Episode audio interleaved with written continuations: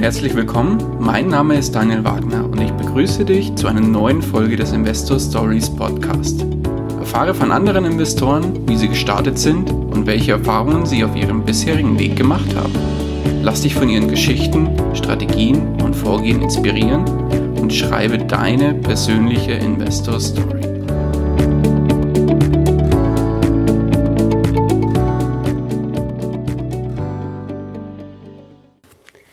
Ja, bevor wir zu dem eigentlichen Interview kommen, möchte ich an dieser Stelle noch ein paar kurze einleitende Worte dazu verlieren. Und zwar hatte ich die Ehre, die Juliane Bachmann äh, zu interviewen. Und Juliane hat sich spezialisiert auf das Thema möblierte Vermietung. Und wir haben das Interview dann leider zwei, ich glaube sogar dreimal verschieben müssen, weil wirklich ihre Stimme weg war, weil sie so stark erkältet war. Und zu dem Termin, wo wir dann das Interview selber aufgenommen haben, war die Stimme immer noch nicht hundertprozentig wiedergekehrt. Das Ganze hat sich wirklich noch durch einen ja, starken Husten bei ihr ausgeprägt und die Stimme war so, so ein bisschen angeschlagen. Und ja, im Summe haben wir dann aber trotzdem das Interview geführt, weil die, die Juliane gesagt hat, das ziehen wir jetzt wirklich durch. Und ja, herausgekommen ist, ist ein unfassbar spannendes Interview mit der Juliane, die eine super Story wirklich dargelassen hat. Und das Ganze möchte ich jetzt einfach auch nochmal honorieren, weil sie wirklich eineinhalb Stunden durchgehalten hat und mir Rede und Antwort gestanden ist und möchte an der Stelle nochmal ganz kurz ihren Online-Kurs, den sie erstellt hat, äh, vorstellen. Und zwar geht es da wirklich um das Thema möblierte Kurzzeit, aber auch Langzeitvermietung und sie hat da wirklich eine komplette Schritt-für-Schritt-Anleitung erstellt. Dazu kommen wir im Interview später natürlich auch nochmal zu sprechen und da erklärt sie nochmal die Inhalte und um was es genau geht. Nichtsdestotrotz will ich hier nochmal wirklich den Aufruf machen, schaut euch wirklich mal den Kurs an. Der ist in den Shownotes verlinkt und ich habe mit Juliane natürlich für, für die Investor Stories Hörer einen speziellen Deal ausgehandelt und zwar hat sie nochmal ungefähr 35% Nachlass gegeben, speziell wirklich für die Investor Stories Hörer. Wer den Kurs dann auch kauft über den entsprechenden Link in den Show Notes, kriegt diese 35% oder ungefähr 35% direkt abgezogen vom eigentlichen Kaufpreis und ja, kann den Kurs dann deutlich günstiger erwerben als zum eigentlichen Verkaufspreis. Also, dann viel Spaß an der Stelle jetzt mit dem Interview mit der Juliane. Hallo und herzlich willkommen zu einer neuen Folge des Investor Stories Podcast. Heute zu Gast bei mir Juliane Bachmann. Hallo Juliane. Juli oh. Hallo Juliane, grüß dich, Mensch. Hallo Daniel. Oh, Mensch, bei lauter Schnellreden. Juliane, wie geht's dir? Danke, wieder besser. Wieder besser. Wir haben ja unser Interview leider ein bisschen verschieben müssen, weil deine Stimme war leider ein bisschen angeschlagen. Deswegen ja, sie war weg. Ein kleines bisschen hört man noch dein, die raue Nordseestimme in der Stimme, aber und das, obwohl ich eine Hessin bin. Und das, genau, und das, obwohl du eine Hessin bist. Aber das bringt mich gleich zu, dem, äh, zu der ersten Frage, beziehungsweise zu der, der ersten Bitte. Juliane, würdest du dich unseren Hörern ganz kurz vorstellen? Klar, mache ich gerne. Liebe Hörer, ihr wisst ja jetzt schon, wie ich heiße, Juliane Bachmann. Ich bin 39 Jahre alt, komme gebürtig aus Bad Homburg bei Frankfurt, lebe mittlerweile seit fast zehn Jahren in Bayreuth im Nordosten von Bayern. Ähm, der Beruf hat mich hierhin verschlagen. Ich war viele Jahre in der Automobilbranche beruflich unterwegs. Ähm, zunächst als Verkäuferin bei BMW, später dann als Geschäftsführerin in einem Porsche-Zentrum. Und ähm, der Beruf war eben der Grund, warum ich nach Oberfranken gekommen bin. Und ähm, dann habe ich aber irgendwann gesagt, okay, ich möchte mehr, ich möchte Familie das geht in der Führungsposition als Frau dann doch nicht so leicht, wie sich das immer viele vorstellen.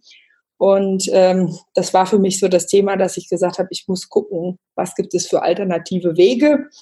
Aber mit den Immobilien bin ich schon sehr, sehr früh in Kontakt gekommen. Ähm, das fing bei mir an 2002. Da war ich 22 Jahre alt. Da habe ich meine erste Immobilie als vermeintliche Kapitalanlage oder Altersabsicherung gekauft. Und so nahm das Thema seinen Lauf. Ich bin verheiratet, habe eine süße kleine Tochter, die ist vier Monate alt, die heißt Charlotte. Mhm. Ja, äh, bin heute beruflich in der Immobilienbranche zu Hause, habe mein Hobby zum Beruf gemacht, nämlich das äh, Vermieten von möblierten Wohnungen anderen Menschen näher zu bringen, beizubringen, sie da zu coachen und mit Konzepten zu unterstützen aber auch meine eigenen Objekte eben gewinnbringend zu vermarkten und mein Portfolio entsprechend zu betreuen. Mhm.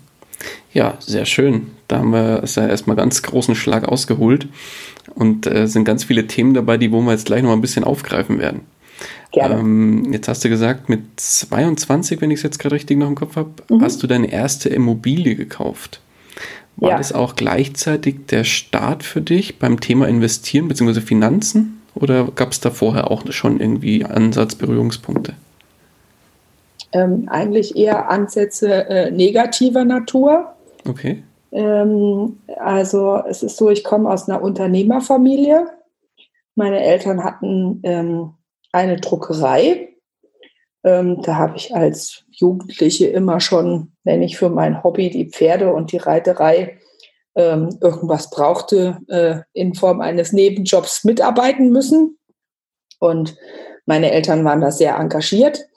Ähm, ich habe da auch viel Unternehmer-Mindset mitbekommen, aber es ist halt so, dass meine Eltern ähm, in dieser Branche dann eben vor die ganzen Schwierigkeiten gekommen sind, dass der Offset-Markt sich komplett verändert hat. Und so kam es, dass ähm, ich war gerade 19 Jahre alt, da haben meine Eltern die Firma liquidiert. Und ähm, dann habe ich mal gesehen, was das eigentlich so für eine Bedeutung hat, ähm, wenn man sich vorher halt stark committed hat mit seinem Unternehmen oder vielleicht auch ähm, für die eigene Firma und für die eigene Vision halt ganz massiv eingestanden ist und dann halt auch gesagt hat, ja, ich vertraue den Bankern, ich vertraue den Beratern, die ich habe. Und ähm, das hat bei meinen Eltern halt dazu geführt, dass für bestimmte Maschinen, die angeschafft wurden, gab es halt einfach Bürgschaften. Und so kam es dann, dass meine Eltern mit der Liquidation der Firma auch ähm, das Elternhaus mitverkauft haben oder verkaufen mussten. Oh, okay. Ähm, und das äh, kam einfach, weil in der Druckerei, in dem Gewerbe ist halt alles sehr maschinenlastig, es ist sehr teuer. Und ähm, da hatte dann irgendwann so im Laufe der Jahre die Bank immer mal zu meinen Eltern gesagt, ja, da müssen wir halt noch eine Grundschuld aufs Haus eintragen, ist doch kein Problem. Und ähm, meine Eltern haben dem auch immer schön brav Folge geleistet. Und als Jugendlicher weißt du gar nicht, was da so richtig abgeht. Ja, du bist da in den Themen gar nicht so tief drin. Ähm, ich weiß nur eins, meine Eltern waren immer unglaublich fleißig. Ich war so dieses klassische Schlüsselkind. Ich hatte immer einen Schlüssel um den Hals und habe eigentlich mit meiner Schwester so ähm, die Dinge alle selbst geregelt. Und ja, wenn wir was wollten, dann mussten wir eigentlich zu meinen Eltern in die Firma. Äh, mein Vater hat sich immer nur für meinen Reitsport, äh, den er unterstützt hat, äh, Zeit rausgeschnitten und ist dann mit mir am Wochenende aufs Turnier gefahren. Ähm, und ansonsten haben wir eigentlich überwiegend mit meinen Eltern in der Druckerei kommuniziert oder da halt mitgeholfen und da unsere Zeit verbracht. Und das war für meine Eltern schon ein Riesenschlag, als ähm, sie dann diese Entscheidung getroffen haben, okay, es ist jetzt Schluss, sie schließen ihre GmbH, sie hören jetzt auf, bevor es noch weiter äh, zu Komplikationen und Schwierigkeiten kommt. Es kam auch alles durch Zahlungsausfälle und so weiter. Und da habe ich eigentlich mal gesehen, was es heißt, so Verpflichtungen einzugehen und Unterschriften zu leisten und sich vielleicht auch einfach in die Materie nicht so tief einzuarbeiten. Und ähm, ich habe dann immer für mich so den Entschluss gefasst, ich möchte früh anfangen, mir selbst was aufzubauen, weil ich nicht möchte, dass es dann wie bei meinen Eltern passiert, dass ich dann plötzlich vor dem Nichts stehe und nochmal bei Null anfangen muss. Mhm. Bei meinen Eltern hat das eine gute Wendung genommen. Mein, mein Vater hat danach nochmal einen tollen Angestelltenjob gefunden, in dem er auch bis zur Rente eigentlich glücklich war. Aber ähm, es ist schon so, wenn du so ein einschneidendes Erlebnis hast, dann ähm, das macht auch was mit dir. Und man hat gemerkt, mein Vater, der halt mit ganz viel Herzblut in dieser Firma immer äh, engagiert war, der hat darunter gelitten, dass sein Lebenswerk quasi gestorben ist. Und das hat sich auch irgendwie in Form eines, naja, ich sag mal so, wir sind ja eh nicht so die Kultur des Scheiterns, ja. In Deutschland ist es ja nicht so verbreitet. In den USA bist du ja erst wieder, wenn du mindestens dreimal platt warst. Hm, genau. Ähm, in Deutschland ist es ja eher so, ähm, dass du dann halt komplett verbrannt bist, wenn du da mal daneben langst. Und ähm, ja, ich war immer fleißig. Ich habe immer äh, nebenberuflich ähm, was gemacht, auch zu meinen Schülerzeiten. Also entweder habe ich bei meinen Eltern geholfen oder ich habe gekellnert. Ähm, da bin ich auch immer in richtig tolle Häuser gekommen. Ich habe im Schlosshotel Kronberg gearbeitet. Das war mein absolutes Lieblingshotel. Es hat mich auch total gefreut, Jahre später dort mal als Gast zu wohnen äh, und dort mal zu übernachten und mal auf der anderen Seite quasi vom Dresen zu stehen. Und ähm, ja, das hat bei mir dafür gesorgt, dass ich halt einfach gesagt habe, ich will mir was aufbauen mit meinem Beruf, ich will sparen, äh, ich will eben äh, schauen, wie ich das mache. Und ich bin in meinem Beruf halt äh, immer mit Leuten zusammengekommen, die auch äh, durchaus finanziell erfolgreich sind. Als Verkäufer kommst du natürlich dann auch mit anderen Vertrieblern in Kontakt, die bei dir halt den Dienstwagen abholen. Und so kam ich dann irgendwann mit einem Menschen zusammen, der mir sagte, hey, Immobilieninvestments, das ist total super und es ist eigentlich eine sichere Bank, der Mieter zahlt dir das ab und du kannst dir was für die Zukunft aufbauen. Und ja, dann ähm, habe ich mich da in ganz jungen Jahren, auch ohne meinen Eltern davon zu erzählen, dafür ent dazu entschlossen zu sagen, okay, ich mache das. Okay, wie alt warst du da? 22. Also da war die Firmeninsolvenz meiner Eltern war drei Jahre her. Mhm. Ähm, und ich hatte mein erstes Geld bei BMW so richtig verdient. Ich habe direkt nach dem Abitur angefangen, mit einer kleinen Schleife über die IT-Branche ähm, im Autohaus anzufangen und habe da eine Verkäuferausbildung gemacht. Und ähm, ja, dann habe ich halt eben diesen Kontakt gemacht und das klang für mich eigentlich wie ein schlüssiges Konzept. Und dann ähm, habe ich die Immobilie gekauft. Was heißt den Kontakt gemacht? War das ein, ein Immobilienvermittler? War das ein Makler? Oder? Ja, es war ein Vermittler. Mhm. Es war ein Vermittler. Ich weiß gar nicht, ob es die heute noch gibt. Ich will den Namen auch nicht nennen. Nee, alles gut. Ähm, aber äh, es war damals noch so klassisch, äh, also Ende der 90er, Anfang 2000, da wurdest du ja noch in äh, Nacht- und Nebelaktionen zum Notar geschliffen. Da gab es ja auch nicht diese Themen, wie wenn du vom gewerblichen Verkäufer gekauft hast, dass es da 14 Tage ähm, Pause gab zwischen Kaufvertragsentwurf und, und Unterschrift. Also man ist im Prinzip hingegangen, es wurde vorgelesen, es wurde auch zu allen unmöglichen Uhrzeiten vorgelesen. Also ich weiß noch, mein Notartermin war um 21 Uhr. Ach was. Es ging auch alles ganz, ganz schnell. ähm, Im Nachgang weiß ich auch, warum es dann so schnell ging. Und äh, dass das nicht alles so super war, was der Vertriebsmitarbeiter mir da auf dem Zettel gemalt hatte. Das heißt, es war so eine klassische, Kapi äh, klassische Kapitalanlagenvertrieb. Also heute, heute würde man sagen, Vertriebsimmobilie trifft es ganz gut. Mhm. Ähm, war auch so mit diesen klassischen Themen verknüpft, mit einem Mietpool.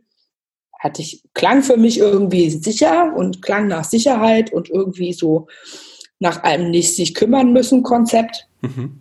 Und ähm, ja, er hatte mir damals eine Rechnung aufgemacht und auf dieser Rechnung stand, ich muss 80 Euro im Monat dazulegen. Und ähm, zu den 80 Euro war ich auch bereit, gar keine Frage.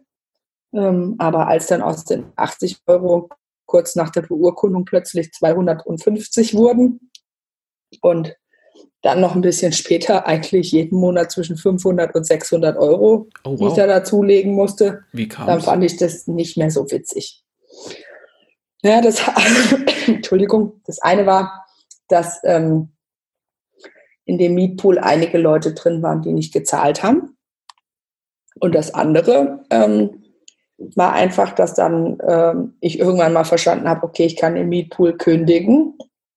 Das habe ich dann auch gemacht, weil ich hatte ja einen Mieter in meiner Wohnung.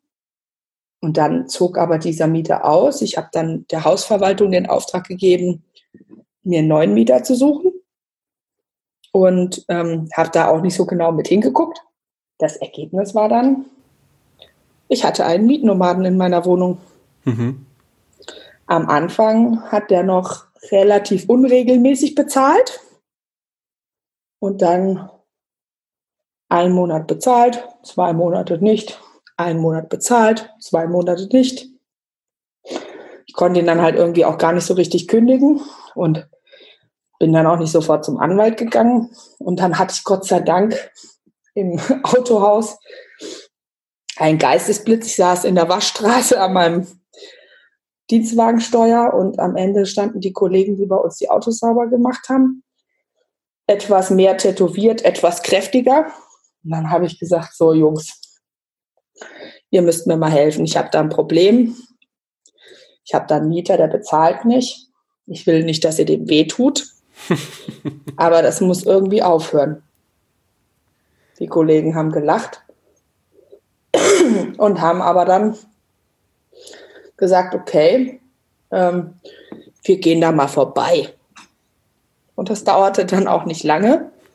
Und dann war der Mieter ausgeflogen. okay. Also ein bisschen unorthodoxe Methoden. Ja, ein bisschen unschön entsorgt, aber wie gesagt, es hat ihm keiner wehgetan und man hat ihm nur klipp und klar gesagt, das ist das Eigentum von mir und er möge doch bitte ausziehen. Okay. Und das hat dann auch geklappt. Beziehungsweise er ist einfach nur gegangen und hat seinen Dreck dagelassen. Okay. Und es ähm, war dann auch so, dass die Hausverwaltung anrief, ich müsste mal kommen, da sind Ratten im Treppenhaus. Oh je. Also der hat wirklich, man muss sich das vorstellen, so hüfthoch den Dreck hinterlassen in einer Zwei-Zimmer-Wohnung. Wir haben da drei Container voll Dreck rausgeholt. Oh, Wahnsinn. Und ja, Essensreste. Und es war wirklich so wie so kleine Trampelpfade. Ne? Links und rechts hat sich der Scheiß aufgetürmt. Und dann gab es diese kleinen Gehwege. Und Gott sei Dank war das im Hochparterre, also wir konnten alles über den Balkon in den Container schmeißen. oh, und ähm, ja, dann haben wir den Putz abgeklopft, die Türzagen rausgemacht, alles desinfiziert, Fußböden raus, haben es dann auch erstmal einen Monat trocknen lassen. Und dann habe ich bei MyHammer, nee, erst musste ich mit der Bank reden, ne? weil ich hatte ja dann auch ein massives Problem. Es war ja schon einiges an Kosten aufgelaufen.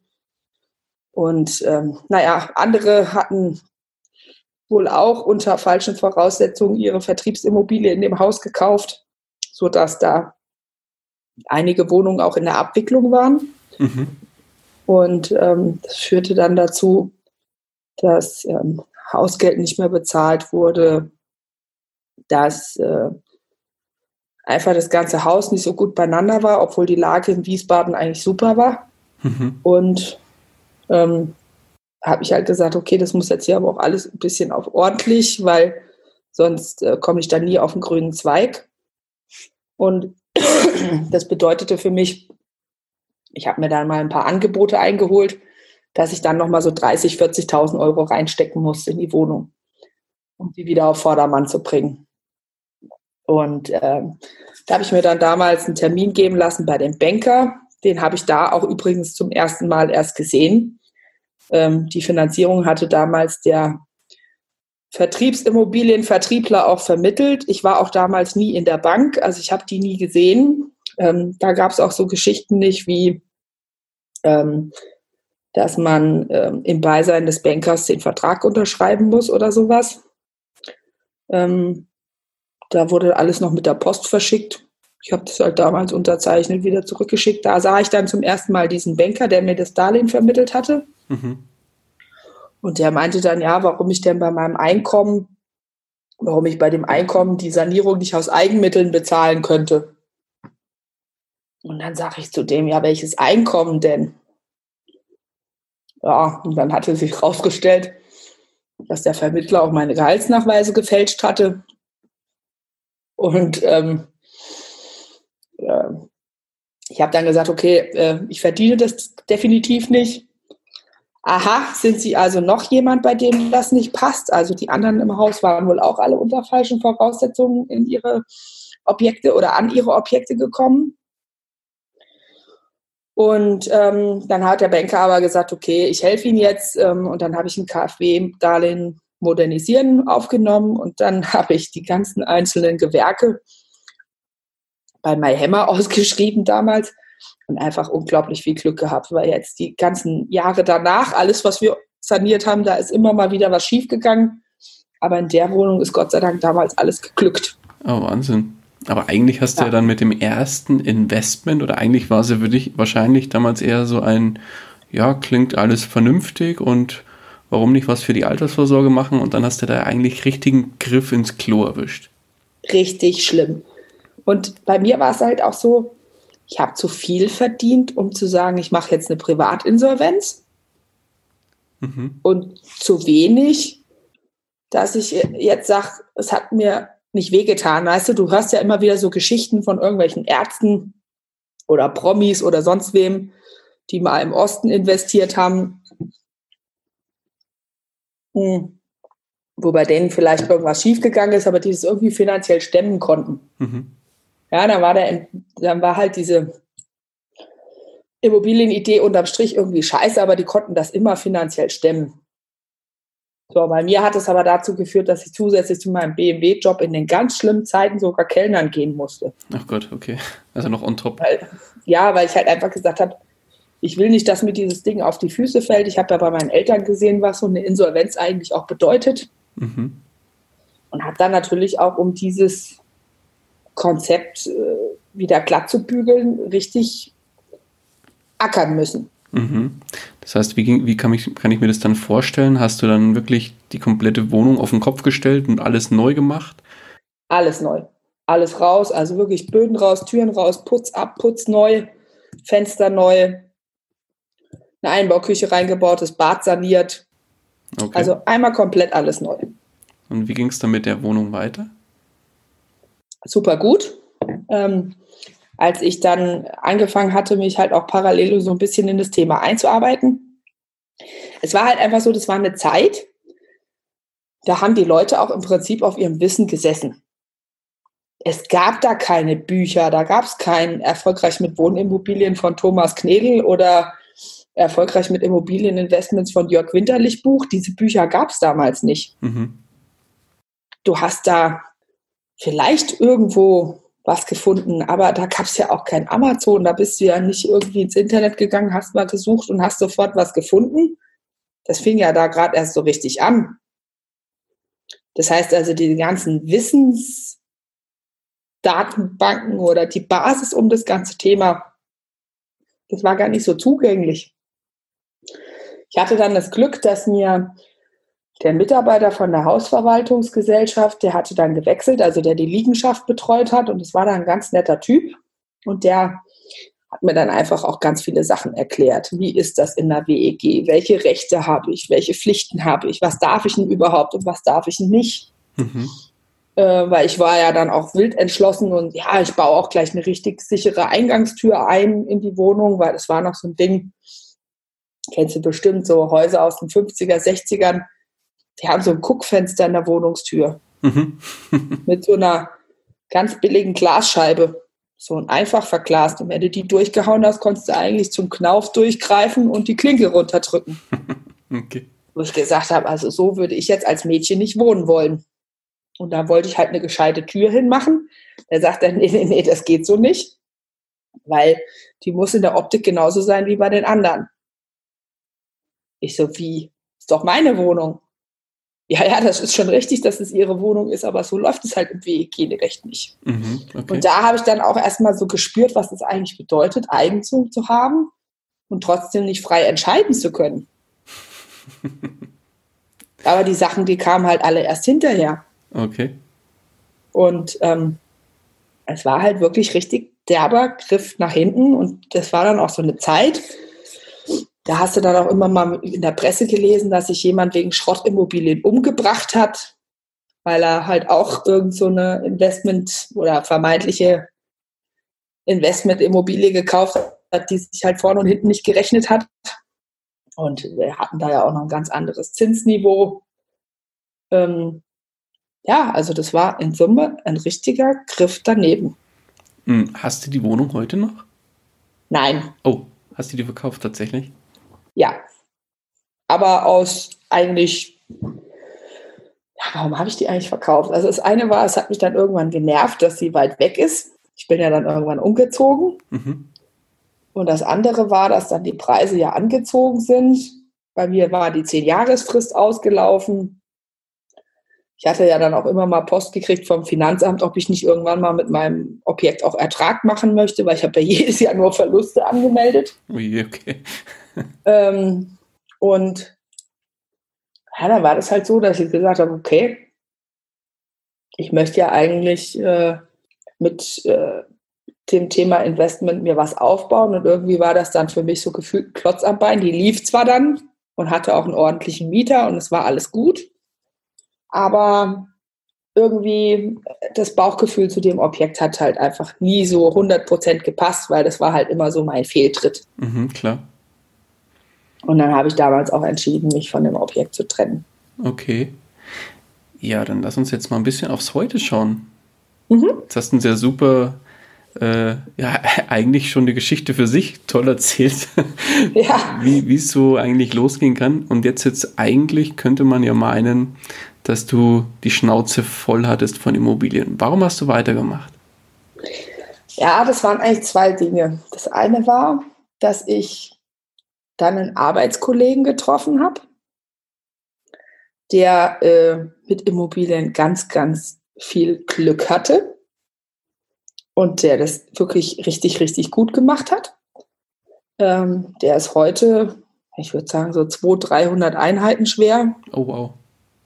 Ähm, der ist nur ein paar wenige Jahre älter als ich. Also ich glaube, der ist drei oder 44 aktuell. Mhm. Privatier, klar, der hat alles richtig gemacht und ausgesorgt. Und mit dem habe ich mich damals viel ausgetauscht und der hat dann äh, zu mir gesagt, du, eigentlich war deine Idee dahinter, die war eigentlich goldrichtig. Hast halt nur mit dem Objekt daneben gefasst und auf ein paar Sachen nicht geachtet, aber wenn du jetzt heute nochmal neu anfangen würdest mit dem richtigen Wissen, dann würde es auch funktionieren. Okay. Und dann war auch ein Spruch von ihm, den fand ich auch ganz geil. Wir haben 80 Millionen Wohnungen in Deutschland oder 80 Millionen Einwohner und 50 äh, Millionen Wohnungen. Und dieser Mietnomade, der da immer so durch die Presse gehauen wird, das sind vielleicht 5 Prozent auf den ganzen Markt. Mhm. Und du hast ja jetzt schon einen gehabt. Also statistisch gesehen kommt bei dir keiner mehr. Mach weiter. Und er hat mir dann immer zugeredet und hat gesagt, komm, ähm, bleib an dem Thema dran. Okay. Und dann habe ich gesagt, okay, ich habe ja auch so viel gelernt, weißt du, dadurch, dass ich so viel Dreck gefressen habe an dem einen Objekt, ja. wusste ich ja dann eigentlich, auf was ich alles achten soll, äh, was ich, wo ich einen Bogen drum machen muss. Und das führte dann dazu, dass ich wirklich gesagt habe, okay, ähm, er hat recht, ich mache weiter. Ich sehe ja bei ihm, wie toll das läuft. Mhm. Ähm, und dann habe ich wirklich äh, nochmal neu angefangen und nochmal ein neues Portfolio aufgebaut und mich dann irgendwann, also ich hatte dann schon parallel was Neues gekauft und habe dann im, im, Rahmen dieser, nachdem die zehn Jahre rum waren, Portfolio-Bereinigung gesagt, okay, das Objekt verkaufe ich ab. Okay. Möchte ich nicht mehr haben. Ja, ich habe ja dann zwischendrin meinen, meinen Mann kennengelernt und bin ja nach Bayreuth schon lange umgezogen gewesen, also war nicht mehr im Rhein-Main-Gebiet. Und hier bei der Wohnungssuche damals am Standort Bayreuth habe ich einfach nur gesehen, oh Gott, oh Gott, die Wohnungen sind alle im ganz schlechten Zustand, die hier angeboten werden. Es gibt ganz wenig sanierte Sachen. Und ich wollte eigentlich immer so wohnen ähm, oder so vermieten, wie ich selber auch wohnen will. Also es soll ein bisschen schick sein. Mhm. Es muss nicht mega teuer sein, aber es soll halt einfach ansprechend sein. Und ich habe auch damals bei der Sanierung von diesem Wiesbadener Objekt, nachdem der Mietnomade raus war, auch genau diese Kriterien beachtet. Ich habe gesagt, wenn ich das Objekt jetzt nochmal neu fertig mache und saniere, dann mache ich so, dass ich im Worst Case auch selber einziehen würde. Also so, dass es mir selber auch gefällt. Mit einer schönen Küche, mit einem tollen Bad. Und danach hatte ich auch nie wieder Probleme. Ich habe anstandslos jeden Mieter, einer nach dem anderen, die sind alle nahtlos gekommen und gegangen. Da war nicht ein Tag Leerstand. Okay weil das Objekt dann einfach auch was dargestellt hat. Und der Mieter den Mehrwert erkannt hat. Und es ist natürlich auch gleichzeitig mit der besseren Wohnung immer ein besseres Mieterklientel gekommen. Da kamen ja nicht mehr die Billigheimer, sondern die, die halt Wert drauf gelegt haben, ordentlich zu wohnen. Ja, klar. Und die auch gerne mal einen Euro mehr ausgeben pro Quadratmeter. Richtig. Und dann äh, war das bei mir auch nicht mehr so, dass das ein riesen Drauflegegeschäft war. Klar hatte ich diese 35.000 Euro Sanierungskredit, aber dann habe ich ja im Folgejahr auch anteilig von der Steuer einiges zurückgekriegt. Dann habe ich eine Sondertilgung gemacht auf den Sanierungskredit und so. Und da lief das eigentlich alles ganz gut. Und dann habe ich gesagt, wenn ich wieder was kaufe, dann kaufe ich was, wo ich auch wieder den Zustand herstelle, so ähnlich wie in Wiesbaden. Okay, also du hast Du hast quasi bevorzugt ein zu sanierendes Objekt gesucht. Naja, äh, sagen wir nicht ein zu sanierendes, aber was, was in die Jahre gekommen ist vom Style. Also vom Zustand eher besser und Lage auch gut, aber ähm, halt einfach so, wo man sagt, da ist so ein bisschen der Lack ab. Mhm. Also wo noch Potenzial schlummert, nennen wir es mal. Genau, so, so richtig viel Potenzial. Und mhm. das war auch wirklich was, da hat mein Mann halt festgestellt, okay, der kannte ja die Fotos von dem Wiesbadener Objekt vorher, nachher, äh, dass da mein, mit meinem Geschmack das irgendwie ja auch ganz gut funktioniert. Und dann äh, hatte ich ihn auch irgendwann so weit, dass er verstanden hat, dass diese Schulden nichts Schlimmes sind, sondern eigentlich was Gutes. Ähm, weil für ihn war so Schulden machen war ein absolutes No-Go. Mhm. Und dann ähm, haben wir aber gesagt, okay, wir gucken jetzt mal. Und ähm, dann hat sich das durch Zufall ergeben, dass wir was zum Eigennutz gekauft haben. Neubau, eine schöne Dreizimmerwohnung in einer absoluten Toplage. Und ähm, im Zuge der Bankgespräche mit dem finanzierenden Bank haben wir da den Wunsch geäußert und haben gesagt, ja, wir würden ja gerne noch mal was kaufen. Ähm, um eben Altersvorsorge zu betreiben und so weiter.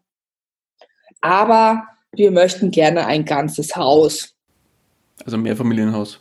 Genau, wir möchten keine einzelne Wohnung, weil meine Frau hat da schon mal mit einer WEG ein bisschen daneben gelegt und äh, wir möchten gern was, wo wir selber entscheiden können. Okay, jetzt muss ich kurz aber zwischenfragen, ähm, wie du dann mit deinem Mann zusammengekommen bist und vermutlich dann auch geheiratet habt.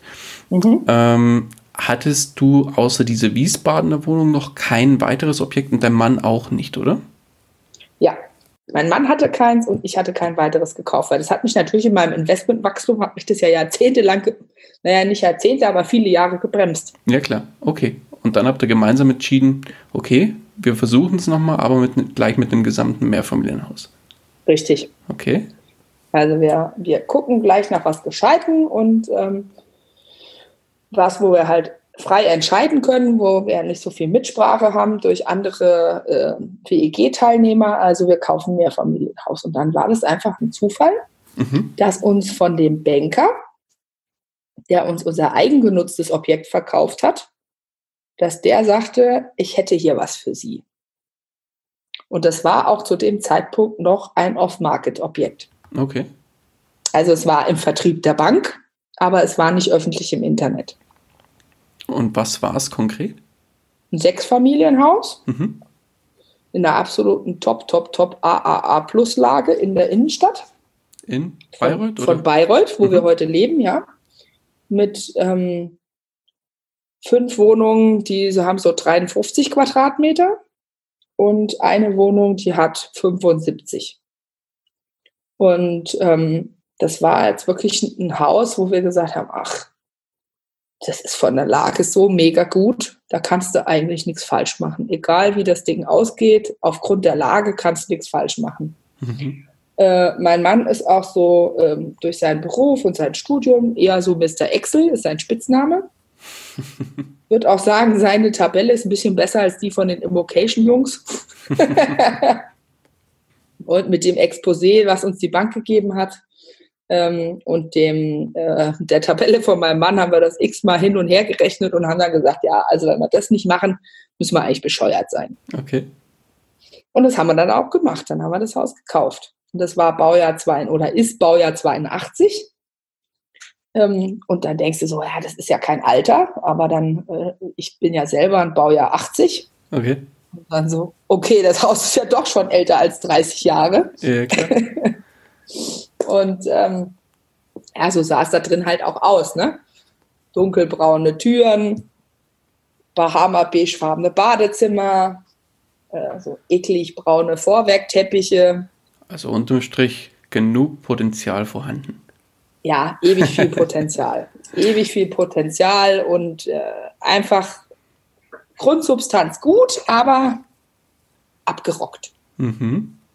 Ja, dann haben wir das gekauft und haben dann da nochmal für 350.000 Euro saniert. Für 350.000? Ja. Wow. Neue Heizungsanlage eingebaut, neue Bäder eingebaut in allen Wohnungen. Ähm, und alles rausgeschmissen und alles neu gemacht. Okay. Also guten Tausender auf einen Quadratmeter verbraten. Okay. Aber jetzt ist es halt wie Neubau Erstbezug. Aber jetzt, jetzt muss ich mal fragen, jetzt hast du dich ja spezialisiert auf das Thema möblierte Vermietung.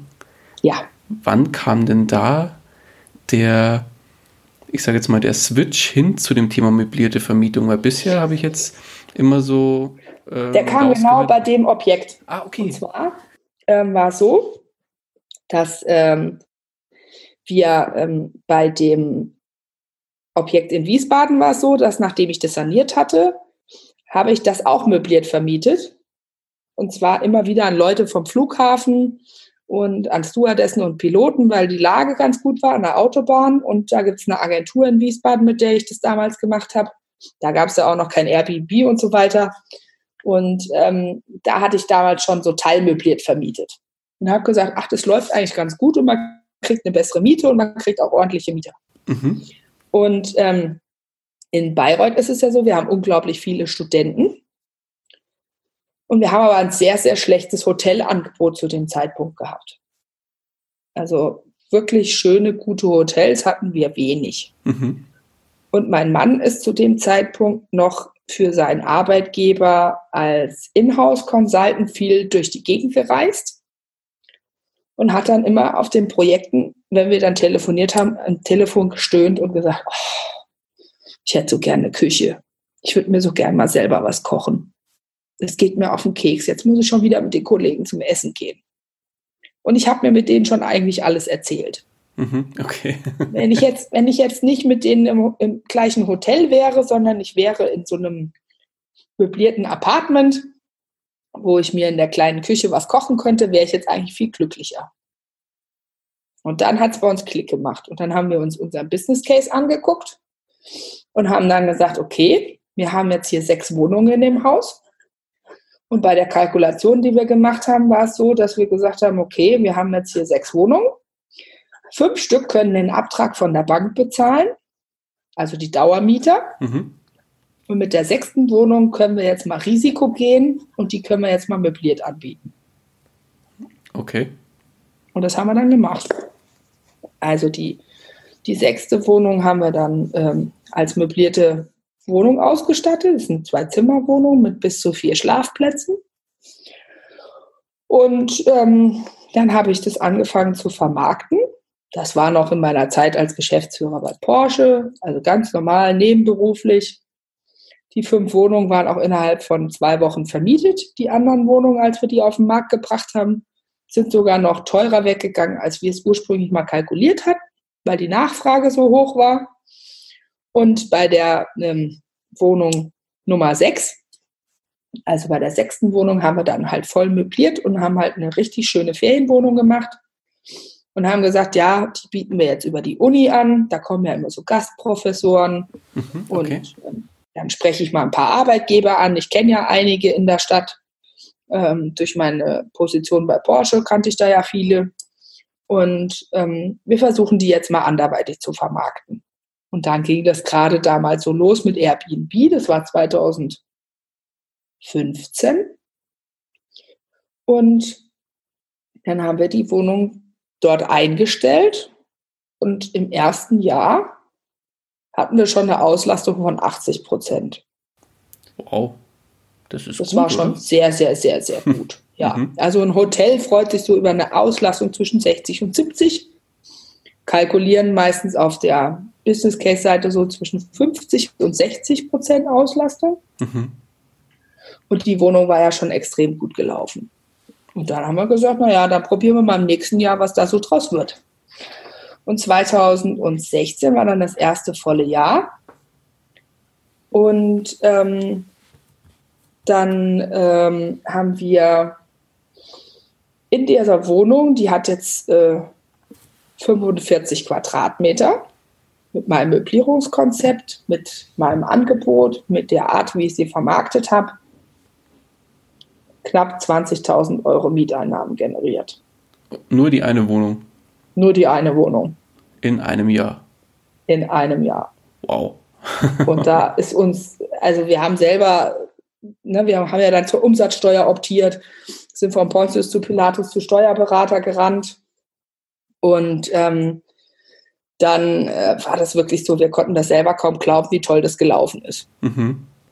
Und das hat mich dann eigentlich bestärkt in dem Thema, dass ich gesagt habe, hey, das ist eine richtige Cash-Cow. Ich brauche da mehr davon. Wie mache ich das? Wie komme ich an die Objekte? Okay. Dann haben wir halt gesagt, okay, äh, es würde auch genauso gut funktionieren, wenn das Apartment kleiner wäre.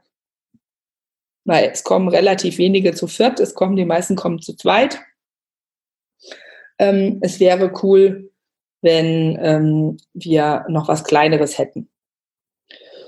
Und dann haben wir uns auf die Suche gemacht und dann war das ähm, so, dass äh, wir durch Zufall was anderes gefunden haben, in ähnlich guter Lage, ein Zimmer-Apartment über einen Makler. Und äh, dann haben wir noch was dazu gekauft. Und wieder möbliert und wieder ins Netz und wieder in meine Vermarktungsstrategie aufgenommen. Mhm. Ja, mittlerweile haben wir davon vier Stück. Und dann hat sich halt irgendwann in meinem Netzwerk mit meinen Bekannten ähm, und mit den Menschen, mit denen ich so arbeite, halt rausgestellt, okay, ich habe da scheinbar ein Händchen nicht nur für das Einrichten, sondern auch für diese Automatisierung, für die Prozesse, wie man es aufsetzt, wie man die Kommunikation macht, wie man die Vermarktung macht. Weil ob du jetzt ein Auto vermarktest oder eine Immobilie, wenn du halt ein bestimmtes Qualitätsniveau anbietest, ähm, sind die Gesetze ähnlich. Mhm. Aber Julian, jetzt lass uns doch mal in genau das Thema mal ein bisschen einsteigen. Weil mhm. Ähm, jetzt sagst, hast du ja gesagt, das eine Apartment, wo ihr jetzt mit einer Wohnung 20.000 Euro in einem Jahr verdient habt, mit, was waren das, 45 Quadratmeter? Ja. Ähm, du hast gesagt, ihr habt es voll möbliert. Ja. So, der eine stellt sich jetzt darunter vor, steht ein Bett drin, ein Schrank, ein Fernsehtischchen und ist vielleicht noch eine Küche drin. Was heißt für dich voll möbliert?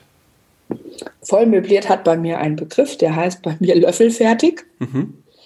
Ähm, und das heißt für mich wirklich eine komplette Wohnungseinrichtung also nicht so ähm, Wochenendheimfahrermäßig, sondern wirklich ein kompletter Wohnungsstand, also ein, ein, ein Hausstand, der alles beinhaltet, so wie du eben auch leben willst. Also eine voll ausgestattete Einbauküche mit Spülmaschine, Herd, großen Kühlschrank, mit ähm, Kaffeemaschine, mit Gewürzen, mit Besteck, mit dem berühmten Kaffeelöffel Deswegen löffelfertig mit okay. einer voll ausgestatteten Badezimmerausstattung, mit Wäscheständer, mit Waschmaschine, mit Trockner, mit Bügelbrett, mit Bügeleisen, mit Fernseher. Bei uns sogar mit zwei Fernsehern, einem Schlafzimmer, einem Wohnzimmer. Zusätzliche Bettdecken, Terrasse bzw. Balkon eingerichtet und halt alles ein bisschen schön und stimmig dekoriert. Mhm. Also inklusive Deko, inklusive Geschirr, Besteck. Ja. Handtücher. Alles, was du zum Leben brauchst. Mhm. Das heißt auf gut Deutsch, ich nehme meinen Koffer mit und bin und wohne da. Genau, du kommst mit deinen Kleidungsstücken und kannst wohnen. Mhm. Und da gibt es jetzt zweierlei Möglichkeiten, möbliert zu vermieten. Ja. Ich, ich mache das, möbliere eine Wohnung und möbliere äh, und vermiete Langzeit. Das heißt, ja. mindestens, ich glaube, sechs Monate müsste die Grenze ja. sein. Ja. Ab dann zählt sie als Langzeitvermietung und alles darunter ist ja Kurzzeitvermietung von einem Richtig. Tag bis fünf Monaten und weiß ich nicht, wie viele Tagen dann. Genau. So. Und was davon machst du? Also ich mache ähm, bei mir Kurzzeitmöblierung, mhm. Ähm, weil es an meinem Standort erlaubt ist. Ich habe mir die entsprechenden Genehmigungen eingeholt. Mhm. Es gibt bei uns kein Zweckentfremdungsverbot. Okay, das bedeutet? Also es ist so, ähm, die Städte und Gemeinden haben die Möglichkeit, ähm, einen Erlass zu, ähm, herauszugeben und äh, können halt dem Eigentümer vorschreiben, wie die Wohnung genutzt wird. Also das eine ist die baurechtliche Geschichte. Ähm, dass du eben eine Wohnung auch nur zu Wohnzwecken nutzen darfst. Mhm. Ähm, und zum Wohnen gehört jetzt nicht zwingend in der Definition für viele die Ferienwohnung, weil die ist nur teilweise bewohnt. Okay. Das ist auch das Geschrei, was du im Moment in den Medien hast, dass die Leute sagen, ja, hier wird ja äh, Wohnraum zweckentfremdet und den Leuten wird die Wohnung weggenommen und weil da jetzt so viele Airbnbs sind, finden die Mieter nichts mehr zum Wohnen. Mhm. Ja, das ist ja so die Diskussion, die draußen aktuell ist. Und unterschiedlich, also die verschiedenen Städte, ganz frisch ist es jetzt zum Beispiel in Nürnberg, äh, die haben sich dann auf die Fahne geschrieben, wir gehen jetzt gegen die vor und wer da keine Genehmigung hat, ähm, der kriegt dann eventuell auch ein Bußgeld. Und ähm, es ist halt ganz klassisch so, dass du nach dem Baugesetzbuch eine Genehmigung brauchst, musst du mit der Gemeinde abklären, ob das an dem Standort eben erlaubt ist, die Feriennutzung. Und wenn sie nicht erlaubt ist oder wenn es einer Nutzungsänderung bedarf, dann musst du da eben einen Antrag stellen. Eventuell äh, am Bodensee zum Beispiel ist es so, da musst du eine Ausgleichszahlung machen dass diese Umnutzung genehmigt wird, ist ganz unterschiedlich in Deutschland. Und genau in diese ganzen Prozesse habe ich halt, weil ich mit meinem Mann nichts falsch machen wollte, mhm. im Vorfeld auch unglaublich viel Zeit in Recherche, Anwälte, Steuerberater und so weiter reingesteckt, weil ich immer, für mich war auch immer, ähm, diese Kurzzeitvermietung musst du ja mit Mehrwertsteuer vermieten. Also du musst Mehrwertsteuer abführen. So, und für die Leute ist halt irgendwie Mehrwertsteuer abführen automatisch, du bist eine Firma. Mhm. Stimmt aber nicht. Also du kannst ganz normal mit Mehrwertsteuer vermieten in der privaten Vermögensverwaltung. Ist überhaupt kein Problem. Du musst nur zur Umsatzsteuer optieren.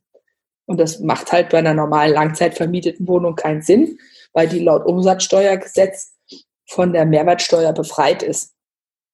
In der Kurzzeitvermietung aber nicht. Da musst du diesen reduzierten Mehrwertsteuersatz von 7% abführen. Okay. Und genau in diesen Themen haben wir uns halt ganz tief eingearbeitet, um keine Fehler zu machen und alles eben auf saubere Füße zu stellen. Mhm. Ich glaube, genau das ist eine der, ich glaube, meistgestellten Fragen auch. Ähm, muss ich jetzt eine Firma anmelden oder eine GmbH oder was auch immer machen, um Kurzzeitvermietung machen zu können? Weil ich glaube, das verwechseln dann gerne auch viele, wie du eben schon gesagt hast. Vielleicht machst du nochmal ganz klar, wann muss ich jetzt wirklich eine Firma machen und wann ist es zum Beispiel, ich sage mal, ganz normale private Vermietung, aber mit dem Zusatz, dass du eben Umsatzsteuer abführen musst. Oder ausweisen musst, ist es ja eigentlich. Die Umsatzsteuer musst du ausweisen, wenn du in einem kürzeren Zeitraum als sechs Monate vermietest. Mhm. Also wenn dein Mietverhältnis, also ne, es muss jetzt auch nicht zwingend tageweise sein. Wenn du jetzt sagst, ich vermiete monatsweise oder drei Monate. Es ist halt, wenn es kürzer als sechs Monate ist, mhm. dann unterliegt es eben dieser Mehrwertsteuerpflicht. Die musst du dann abführen. Das ist übrigens genauso, wenn du einen Stellplatz vermietest.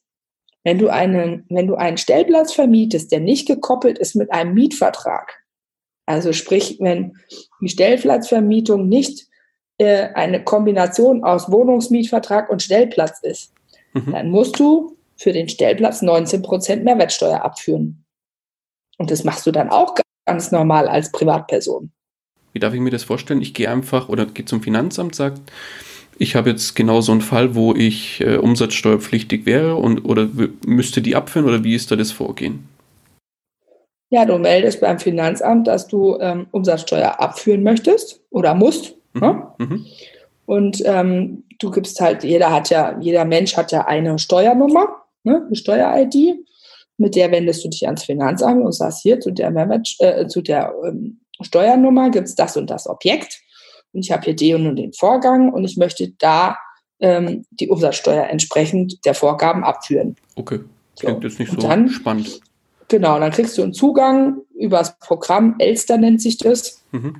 Dann kannst du die Steuer auch online melden, musst du monatlich machen am Anfang im ersten Jahr. Und wenn du dann im ersten Jahr unter 1000 Euro bist, dann äh, sagt dir das Finanzamt, okay, alles klar, ab sofort können sie jährlich abgeben. Mhm. Und dann machst du einfach zusätzlich zu deiner V&V, zu deiner Vermietung und Verpachtung, eben diese Umsatzsteuererklärung. Fertig, das war's. Mhm. Ähm, jetzt gleich ein kleiner Hinweis vielleicht, bevor da jemand auf die falschen Gedanken äh, Ich bin kommt. kein Steuerberater Richtig. und kein Rechtsanwalt. Genau, darauf wollte ich auch hinaus, Juliane. Und zwar, die Juliane gibt natürlich jetzt ihr, ihr Wissen weiter, das sie sich selbst angeeignet hat, aber sie berät natürlich an der Stelle jetzt nicht. Das heißt, wenn ihr da was genaueres wissen wollt, gibt es natürlich Spezialisten, die Richtig. genau dafür gedacht sind. Also wendet euch da wirklich an euren Steuerberater und im Zweifel auch ans Finanzamt, wenn ihr da mehr wissen wollt. Ja, genau. Mhm. Das ist auch was, was ich äh, in meinen Gesprächen mit meinen Kunden immer wieder betone. Ähm, also wie gesagt, ich kann aus der Erfahrung und aus der Tatsache, dass ich das halt äh, für meine Objekte massiv geprüft habe, auch schon mit verschiedenen Steuerberatern darüber gesprochen habe und auch Rücksprachen mit dem Finanzamt hatte, kann ich das eben beantworten. Mhm. Aber es muss halt jeder auch auf seine individuelle Situation gucken. Aber es ist auch schon vorgekommen, dass Leute gesagt haben, ja, ich habe hier eine Ferienwohnung und ich möchte jetzt da ein Gewerbe anmelden. Und die wurden dann ausgelacht bei der Gemeinde. Mhm. Ja, äh, wofür wollen Sie denn jetzt ein Gewerbe? Ist doch Ihre eigene Wohnung, oder? Ja, ist meine eigene Wohnung. Ja, dann müssen Sie Ihre Einkünfte einfach nur auf Ihrer äh, Steuererklärung ähm, vermelden und dann ist alles gut. Äh, tschüss, wir wollen keine Gewerbeanmeldung. Nett. Okay. Also das ist wirklich, ähm, da sind so viele Märchen draußen auch unterwegs und äh, es gibt durchaus Menschen, die haben 30, 40, 50 Ferienwohnungen, äh, alle im Privatbesitz und ähm, führen ihre Umsatzsteuer ab und alles ist gut. Hm. Trotzdem privat. Du darfst halt keine Hoteldienstle äh, hotelähnlichen Dienstleistungen erbringen. Kein Frühstück, keine Zwischenreinigung, keine 24-Stunden-Rezeption. Also das sind alles Dienstleistungen, die ein Hotelgewerbe vermuten lassen. Mhm. Und davon musst du tunlichst Abstand halten. Aber wenn du nur das, deine Wohnung zur Verfügung stellst und derjenige verpflegt sich da drin selber, ist es in der Regel kein Problem. Okay. Nee, sehr gut. Aber jetzt würde mich natürlich noch interessieren, ähm, ja. weil du sagst ja, du machst ja jetzt quasi die ich nenne es mal Ferienwohnungvermietung, dass man da eine mhm. klare Trennung hat zwischen den Begrifflichkeiten normaler möblierter Vermietung auf Langzeit und Ferienwohnungvermietung nenne ich jetzt klassisch mal das als Kurzzeit. Ja. Welche Arten von Möbeln haust du denn in diese Wohnungen rein? Sind es gebrauchte Möbel? Sind es neue Möbel? Worauf achtest du da? Also ich rate tunlichst davon ab, in so einer Wohnung die Resterampe zu installieren. Also so, ach ja, und übrigens, ich habe mir ja ein neues Wohnzimmer gekauft und da war da noch eine Couch übrig. Und dann nehme ich die und stelle die da rein. Und ach ja, und ähm, bei der Wohnungsauflösung von der Oma ist auch noch was übrig geblieben und das stellen wir auch da dazu. Oder aber auch, dass sich da draußen irgendwie dieser Irrglaube verbreitet hat, dass man sich da bei eBay Kleinanzeigen äh, eine Wohnungseinrichtung zusammen sammeln könnte. Das kann man alles machen, aber dann braucht man sich nie wundern, wenn man dann keine exorbitanten Erfolgserlebnisse hat. Also ich sehe das ganz klar als Dienstleistung, ein herausragendes Angebot zu platzieren, in dem sich derjenige, der bei dir buchen will, wiederfindet, indem er sich ein Stück weit verliebt und sagt, da möchte ich gerne wohnen, da möchte ich gerne schlafen, das gefällt mir, da will ich hin. Mhm. Und dann kriegst du auch einen tollen Preis. Das heißt übersetzt, du nimmst definitiv neue Möbel. Neu oder äh, wirklich neuwertig. Es kann ja auch mal ein Ausstellungsstück sein. Okay, klar. Ähm, aber es sollte jetzt nicht irgendwie abgewohnt sein ähm, und auch irgendwie zu sehr vom Einrichtungsstil in eine andere Epoche passen. Okay. Ja, also 80er Jahre oder ich sage immer Gelsenkirchener Barock ähm, es wird sich da nicht so toll machen.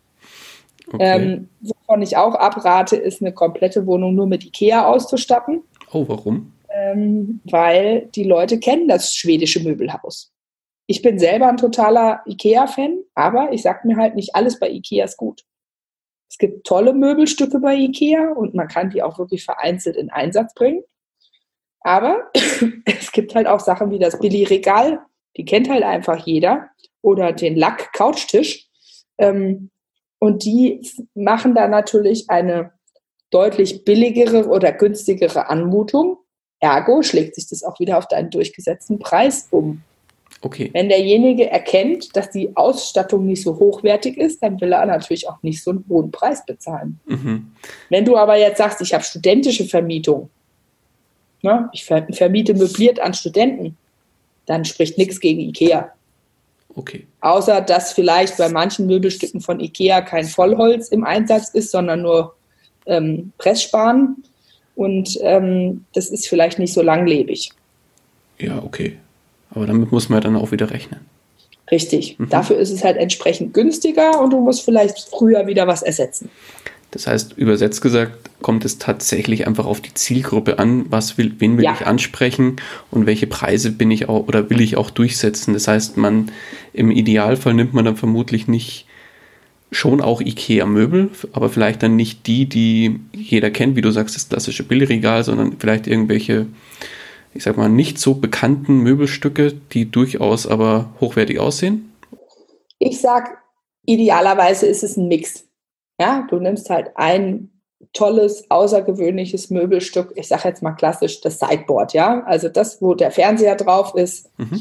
ähm, das ist jetzt, oder wo der Fernseher an der Wand hängt, also dieses Möbelstück, was so ganz präsent im, im Wohnraum ist, was auf jedem Foto auch drauf ist, da schaust du vielleicht mal, ob du was Tolles, Außergewöhnliches findest, was es nicht überall gibt, wo derjenige nicht sofort zuordnen kann, wo es herkommt und wo es trotzdem modern ist. Mhm. Ähm, oder eben auch die Beistelltische bei der Couch oder der Esstisch oder die Stühle, dass du da einfach ein bisschen schaust. Und ich meine jetzt nicht, dass du da automatisch einen Esszimmerstuhl kaufen musst für 300 Euro das Stück, aber halt einfach was, was es nicht standardmäßig im IKEA-Katalog gibt, mhm. sondern einfach wirklich ein tolles Möbelstück, was woanders herkommt. Und ich, das muss jetzt nicht der mega teuerste ähm, Einrichtungsladen sein, wo das herkommt.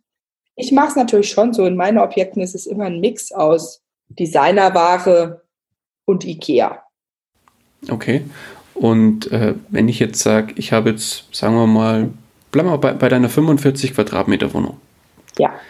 Die will ich jetzt, wie du so schön sagst, löffelfertig einrichten. Mhm. Was brauche ich da oder mit welchen Kosten muss ich da rechnen? Also, für eine löffelfertige Wohnung, ich sage jetzt mal zwei Zimmer, 45 Quadratmeter, so wie bei uns, mhm. alles neu eingekauft, brauchst du halt eine Einbauküche, die lassen wir jetzt mal weg. Die ist ja vielleicht in der Wohnung auch schon drin mhm. und kann verwendet werden, aber an zusätzlichen Einrichtungsgegenständen, wenn du vermieten willst, möbliert, brauchst du, also ich sag mal, bei 6000 Euro geht's los bei zwei Zimmern, geht vielleicht auch noch einen Tacken günstiger, aber ich nehme halt auch nicht immer die günstigsten Materialien und versuche immer einen gesunden Mix hinzukriegen. Mhm. Da ist dann aber bei mir immer ein hochwertiges Boxspringbett dabei und nicht ein günstiges normales Bett. Und ähm, da ist Besteck dabei, Teller, Tassen. Also ich habe da eine ganze Liste über die Jahre erarbeitet, was da alles rein muss. Da ist Bettwäsche dabei, Kopfkissen. Im Prinzip alles, was man halt braucht. Ja, mhm. genau. Also 6000, dann hat man aber einen vernünftigen Ausstattungsstand und was nicht unterstes Niveau ist, sage ich mal, oder? Ja, genau so. Nicht unterstes Niveau. Mhm. Ist noch nicht High Class, aber nee, klar. kann man mitarbeiten. Ein, ein, ein, eine moderne Ausstattung, eine vernünftige genau. Ausstattung, in der man sich auch wohlfühlen kann. Genau. Mhm. Okay, so und jetzt, jetzt nehmen wir mal an, ich würde es morgen auch machen wollen. Sag, ich habe eine Wohnung, statt mhm. jetzt die mit diesen, nehmen wir mal an, das wären die 45 Quadratmeter, zwei Zimmer, stattet die entsprechend aus. So, jetzt steht sie da. Beziehungsweise, ja. jetzt muss ich sogar noch mal einen Schritt zurückgehen. Kaufe ich da irgendwas? Kaufe ich da irgendwie, also verstehst du, was ich, worauf ich hinaus will? Also so vom Stil her, kaufe ich da mal schwarz, mal weiß, kaufe ich da grün, blau und lila zusammen? Woran orientiere ich mich am besten? Also nach Möglichkeit halt an einem modernen, allgemeingültigen Stil, gerne mit einem Farbtupfer, aber bitte nicht alles bunt gemischt und gewürfelt. Also, du lachst.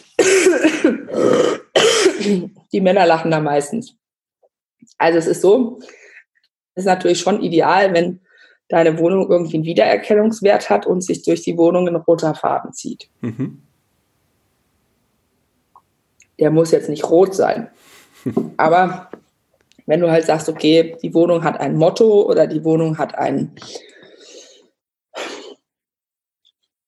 hat halt ähm, Einrichtungsgegenstände oder Accessoires, die ein bestimmtes Farbkonzept bedienen. Das kann schwarz-weiß, monochrom sein. Okay. Und ähm, da kann dann noch Silber oder Kupfer oder sonst was dazukommen. Es kann aber auch ähm, zum Beispiel sein, ich habe eine Wohnung, da ist äh, das Motto, ähm, das sind diese Monstera Palmenblätter, die so ein bisschen nach Dschungel aussehen. Ähm, die sind gerade sehr in und in einer anderen Wohnung habe ich ein so ein schönes Türkis mhm. und dann kommt es halt in der Wohnung immer wieder vor. Also als kleiner Akzent quasi irgendwo immer. Genau, wieder. als kleiner Farbtupfer, als Akzent und das heißt dann, ähm, wenn du die Fotos machst fürs Internet, um deine Wohnung zu vermarkten, dann hast du idealerweise vielleicht ein paar Bilder zu diesem Farbkonzept. Du hast vielleicht einen Sessel, der in dieser Farbe ist, oder du hast ein paar Kissen in der Farbe. Du greifst die Farbe vielleicht wieder bei den Handtüchern im Bad auf. Ah ja, okay. Ähm, und hast so einen einheitlichen, netten, wiedererkennbaren Style. Die Kunden fragen das auch bei mir komischerweise. Ich möchte aber die türkisfarbene Wohnung, sagen dann manche. Oder okay. ich will aber die blaue. Ähm, ich habe das für einen Kunden gemacht, der hat jetzt auch zwei Wohnungen ähm, in einem neuen Objekt und der hatte dann auch gesagt, ja, mache ich dann zweimal das Gleiche? Und dann sage ich, nee, das würde ich nicht empfehlen. Ich würde mir zwei verschiedene Mottos rauspicken und das ist in so einer Region, wo eher gewandert wird. Und dann haben wir ein, eine Wohnung, haben wir so ein bisschen so, äh, ich sag jetzt mal Wald, Wildtiere, Hütten-Style gemacht aber nicht ganz so rustikal wie in den Alpen. Aber natürlich ist es so. Ähm, und die andere ist, das Motto ist Lichtung und Wasser. Weil es ist, da gibt es einen schönen See, da ist alles eher blau, in einem anderen Farbkonzept ist alles eher dunkelgrün. Ähm, und das ist doch auch genau das, warum du jetzt zum Beispiel im Allgäu in so eine Hütte fährst, weil du genau das nachfragst. Ne? Viele haben halt an der Nordsee zum Beispiel diesen Beach House-Style ähm, den man so aus den New Yorker Hamptons kennt. Den finden auch ganz viele ganz toll. Und dann sagt dann neulich einer von meinen Kunden, ja, aber warum soll ich denn das jetzt auch machen? Das hat doch jeder. Da sage ich, ja, aber genau deswegen fahren die Leute ja ans Meer. Weil sie genau das wollen, was sie zu Hause nicht haben. Ne? Keiner wohnt in der Regel zu Hause im Beachhouse-Style, wenn er irgendwo in der Mitte von Deutschland wohnt. Ist eher selten. Mhm. Und ähm, so musst du dir halt für dich überlegen, welches Konzept kann ich anbieten, was kommt ähm, eventuell beim Zielkunden, da sind wir auch wieder beim Zielkunden, was kommt bei dem gut an. Wenn ich natürlich ähm, einen reinen Businesskunden habe, ähm, dann ist es mir wahrscheinlich eher dienlich, dem einen guten Schreibtischstuhl zur Verfügung zu stellen und einen tollen Tisch, an dem er arbeiten kann als dass der jetzt das mega ähm, Bilderkonzept an der Wand hat. Mhm, ja? ähm, und ich sage auch immer, der Köder muss halt auch dem Fisch schmecken. Und es ist jetzt schön, wenn der Eigentümer sagt, ich mag gerne lila mit grünen Tupfen. Man sollte aber schon was nehmen, was der breiten Masse gefällt. Und da gibt es aber auch Möglichkeiten, sich Inspirationen zu holen. Also es gibt ja ganz viele tolle Einrichtungs-Online-Shops zum Beispiel, die äh, so Shop the Look Webseiten anbieten oder so Rubriken, wo man einfach sieht, so ähnlich wie bei Amazon, der Kunde, der das gekauft hat, hat auch das gekauft. Ah, okay. Wo man so ein bisschen ein Gefühl dafür kriegt, was passt zusammen. Was wäre das zum Beispiel für eine Plattform? Was gibt es da? Ähm, also, wo es zum Beispiel sehr schön ist, ist bei Westwing Now. Okay. Ist nicht ganz günstig, aber tolle Sachen. Mhm. So, und ähm, was natürlich auch eine Mega-Plattform ist, um sich einfach Inspiration zu holen, wenn man selber von Einrichten nicht so viel Ahnung hat, ist Pinterest. Also die, die Social Media Plattform Pinterest. Genau, die mhm. Social Media Plattform Pinterest und dann einfach oben mal eingeben Schlafzimmer. Oder ähm, halt ein bestimmtes Motto oder was auch immer man sucht. Ansonsten, wie gesagt, wer da Nachhilfe braucht, ähm, genau in den zwei Teilbereichen habe ich äh, zwei Produkte in meinem Angebot. Das eine ist, ähm, ich biete diese fertigen Listen, also die Einkaufslisten, was brauchst du alles für dein Konzept? Mhm. Ähm, dass du eben sagst, okay, ich habe die Einkaufslisten und nach denen kann ich vorgehen. Und da gibt es auch zwei beziehungsweise drei Listen dann in meinem Paket. Das eine ist die reine Möbelliste, die löffelfertige Liste und die Grundausstattungsliste. Okay. Wenn ich jetzt ähm, zum Beispiel langzeitmöbliert vermiete an Expats, dann brauche ich da keine Gewürze zur Verfügung stellen.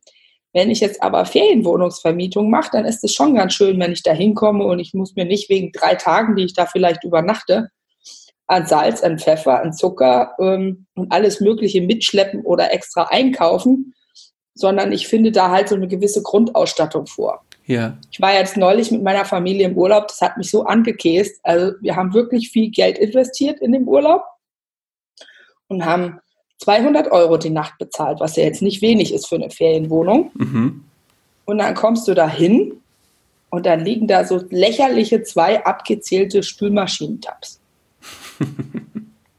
und wir sind da eine ganze Woche, wo ich sage, dann mache ich halt zukünftig 210 Euro die Nacht und biete halt da ein rundum sorglos Paket von mir aus mit Kaffeekapseln und ähm, Spülmaschinen, Tabs und Spüli und so weiter und so fort. Aber ich bin halt dann in diesen Teilbereichen einfach nicht so kleinkariert. Ja, verstehe, ja klar. Und sollte man auch nicht sein, weil ich glaube, nee, das merkt dann auch der Gast. Der Gast merkt es, du merkst es dann auch bei den Bewertungen. Ich meine, die haben mich natürlich hinterher gefragt, ob ich eine Bewertung abgebe. Ich bin aber auch da wirklich so konsequent. Ich schreibe halt auch die Wahrheit. Was mir gefehlt hat und was ich gut fand und was ich nicht so toll fand, ich schreibe das rein. Aber 90 Prozent der Bewertungen, die du im Internet findest zu den Ferienwohnungen, egal auf welcher Plattform, jetzt Airbnb oder Booking oder wo auch immer, Fevo direkt, der Kunde ist doch gar nicht bereit, dir eine ganz dezidierte, genaue, explizite Antwort zu schreiben. Die schreiben, die meisten Bewertungen, die du so liest, war, es war nett. Ja, Bett war drin, ich konnte drin schlafen. Ja. War alles gut. Vielleicht schreibt er noch in den schlechten Bewertungen, was ihm gestunken hat. Mhm. Aber du wirst nie so 100% eine Rückmeldung kriegen, was ihm wirklich toll gefallen hat. Und das ist zum Beispiel was, was bei meinen Gästen extrem oft passiert. Mhm. Dass die halt schreiben, super geil ausgestattete Küche mit allem, was ich brauche. Bei mir ist es zum Beispiel so, dass ähm, ich habe in meinen Wohnungen immer eine Packung Miracoli. Die Nudeln. Mhm. Ja, also dieses Fertiggericht, ne? Also kann, muss ja jetzt nicht das Original sein, es kann auch die Billigversion von, von irgendeinem Discounter sein, aber dieses Päckchen Nudeln, Tomatensauce, Parmesan in diesem Pappkarton. Ja. Ähm, ich glaube, es haben schon drei oder vier Gäste wirklich geschrieben, sie haben mir den Abend gerettet, weil die haben im Stau gestanden. Alle Restaurants waren zu. Pizzadienst habe ich zwar jetzt in meinen Wohnungen die Telefonnummer, aber die hatten auch schon zu. Okay. Und die hatten von der ganzen Fahrt einfach fürchterlich Hunger und die waren total glücklich, dass da was war. Ja, und das ist so eine Kleinigkeit vor allem. So, und das ist ein Artikel, der kostet 1,59 Euro oder sowas. Und das ist auch eine Mischkalkulation. Er wird in einem Kalenderjahr vielleicht fünfmal aufgebraucht und ansonsten bleibt er da stehen. Mhm. Aber er macht halt den positiven Unterschied. Ja, klar. Es geht ja auch oft darum, ähm, dass was geboten wird und ich das gar nicht unbedingt nutze. Also ich freue mich, wenn ich in der Ferienwohnung ankomme. Ich meine, Daniel, du hast auch Kinder mhm. und dann ist da eine Waschmaschine.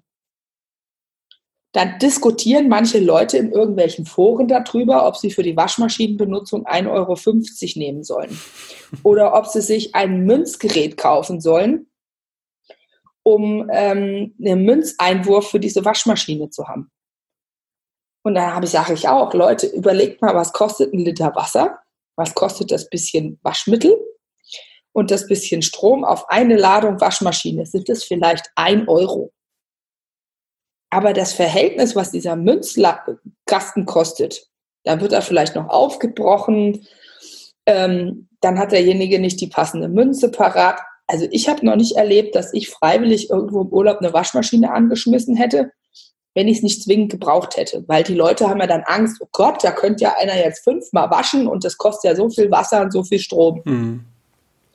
In der Mischkalkulation aufs Jahr gesehen werden ganz viele Gäste buchen, weil sie sagen, geil, da ist auch eine Waschmaschine und wenn mein Kind sich mal komplett von oben bis unten voll spuckt und es gibt ein kleines Malheur, dann kann ich die Waschmaschine anschmeißen, super, dann buche ich da.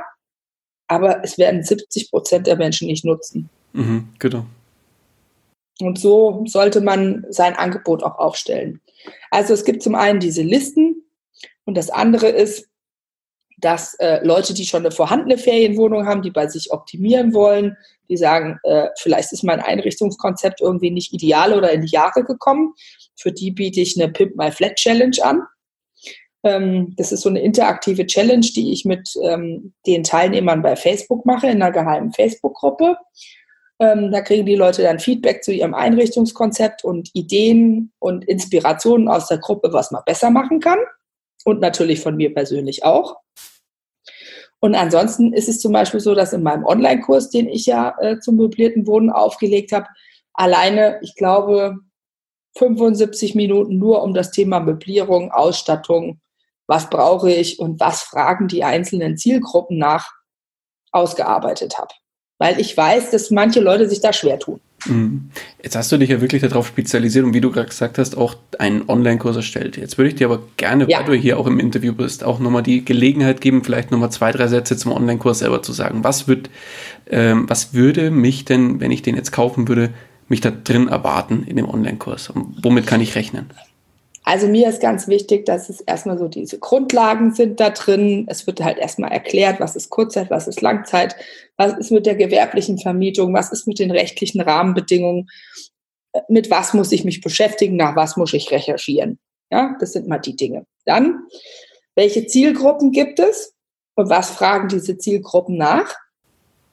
Okay. Wie, wie kann ich meinen Standort analysieren? Also ganz viele tun sich halt unglaublich schwer mit der Standortanalyse. Da habe ich ein Tool dafür gebaut, wie man den Standort analysieren kann, wie man den dann auch, diese Analyse auch nutzt, um dann für sich später zu einer Preisfindung zu kommen.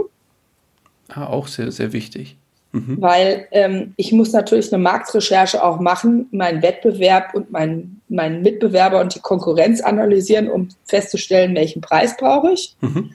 Ähm, dann erkläre ich halt im Gegensatz zu anderen Menschen, die diverse Kurse produziert haben, wie man eine Multikanalstrategie fährt. Weil ich sag mir halt, in der Vermarktung nur auf ein Bein zu setzen, ist halt sehr schmal.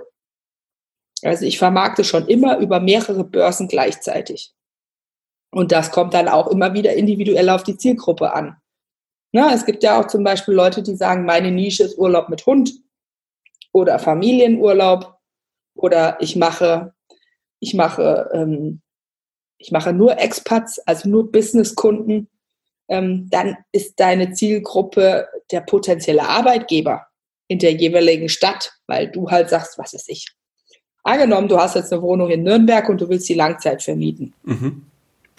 Dann äh, ist natürlich meine Empfehlung, guck dir mal die drei größten Arbeitgeber an, die in dem Umkreis sind weil die haben vielleicht jemanden, der ist in der Probezeit, der will bei dir wohnen, oder es ist jemand, der ist als Wochenendheimfahrer in der Stadt, der braucht eine Wohnung, der will sich keinen zweiten Hausstand kaufen.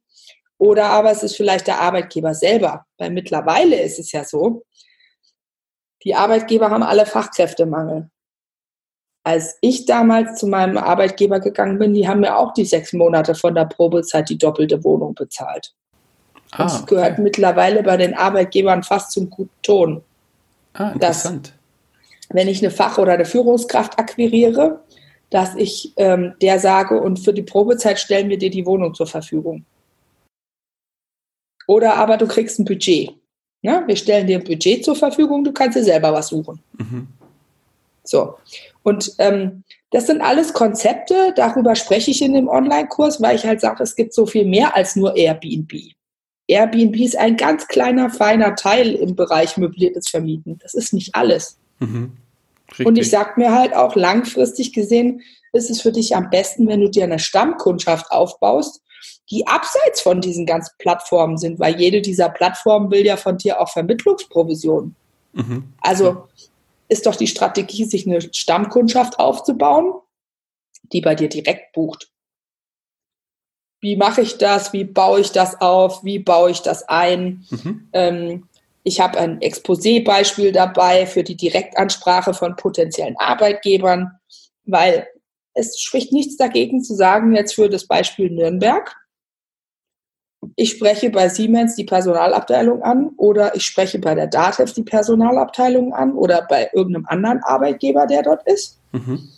und schreibe denen, mache mein kleines Direktexposé dabei und habe dadurch mein Angebot am Markt platziert. Oder ich nutze noch zusätzlich eBay Kleinanzeigen. Es gibt so viele Wege, die da erfolgreich sein können. Oder aber auch ein Immobilienmakler, der sich auf das Thema Relocation ähm, spezialisiert hat. Es gibt so viele Wege, da an Gäste und Kunden zu kommen. Ähm, die sind bei den Leuten gar nicht in den Köpfen. Und mhm. diese Vermarktungswege, das zeige ich in dem Online-Kurs auch auf. Weil ich sage, da gehört es halt auch dazu, ein bisschen kreativer zu sein. Mhm. Das heißt, unterm Strich ist es eigentlich ein dann nimmst du wirklich denjenigen, der den Kurs dann auch macht und wirklich möbliert Langzeit oder Kurzzeit vermieten will. Also ich glaube, du, ja. du, du, sprichst ja beide Zielgruppen auch wieder an. Richtig. Und nimmst die wirklich bei der Hand und gibst da wirklich eine Schritt-für-Schritt-Anleitung vor. Genau, weil ich sag mir halt auch, es kann ja sein, dass du heute Kurzzeit vermietest und dann vielleicht zukünftig an deinem Standort das Thema verboten wird. Mhm. Dann ist es doch trotzdem schön, wenn du weißt, ich muss jetzt meine Möblierung nicht in den Müll schmeißen, sondern ich gehe jetzt die Strategie, ich suche mir jetzt einen langzeitmöblierten Mieter. Mhm. Dann kann ich da in den Kurs auch nochmal reingucken. Dann eben auch, wenn ich mit den Börsen arbeite und ich auf den verschiedenen Plattformen vermarkte, welche Unterlagen muss ich denn dann für meinen Steuerberater zusammenstellen? Das erklärt mir nämlich sonst auch keiner da draußen. Hm, sehr gut. Also ähm, vielleicht auch das Thema, welche Versicherungen brauche ich?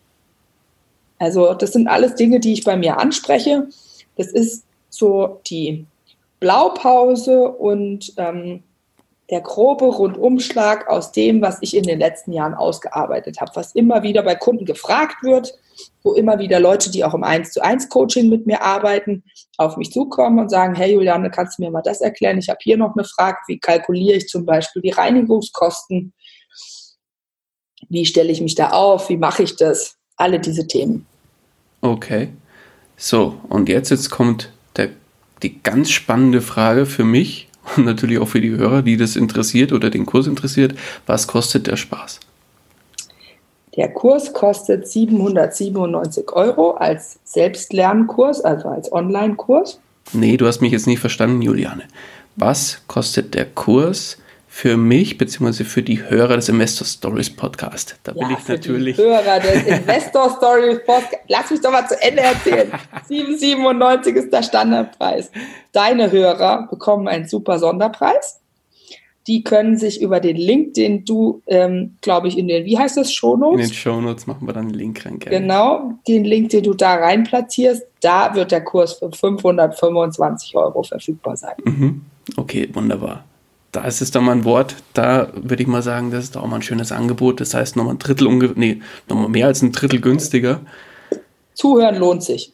ja, definitiv. Nee, wunderbar. Hauen wir in den Shownotes rein und wem, wem der Kurs interessiert, also ich kann ihn auch nur wärmstens empfehlen, durfte auch schon mal reinspicken und äh, ja, die Juliane hat da wirklich ganz, ganz viel Herzblut reingesteckt und nicht umsonst ist sie so erfolgreich mit ihrem äh, Möblierungs- und Vermarktungskonzept. Deswegen schaut da unbedingt rein und den Link findet ihr dann ganz klar in den Show Notes. Aber Juliane, dann lass uns doch jetzt noch mal ein bisschen auf dich und auch auf dein Portfolio noch mal schauen. Mhm. Ähm, ja, bringt mich auch gleich zu dem Stichwort Portfolio. Was hast du denn außer Immobilien noch in deinem Gesamtportfolio aufzuweisen? Äh. Oder machst du überhaupt noch was anderes außer Immobilien? Ja, aber das habe ich wegdelegiert. okay, das heißt? Da kümmert sich primär mein Mann darum. Ähm, also bei uns spielt das Thema Aktien noch eine Rolle. Mhm, okay. Ähm, allerdings wird es aktiv von meinem Mann betreut, das Thema Trading. Ähm, da habe ich einfach keine Muße, mich so tief einzuarbeiten und wir haben bei uns so ein bisschen die Bereiche aufgeteilt. Ähm, also er kümmert sich um das Thema Aktien und er hat auch Spaß an dem Thema Kryptowährungen. Ah, okay. Ich habe Bitcoin und so weiter schon gehört. Ich verfolge das immer mal so aus dem Augenwinkel, wo der Kurs steht.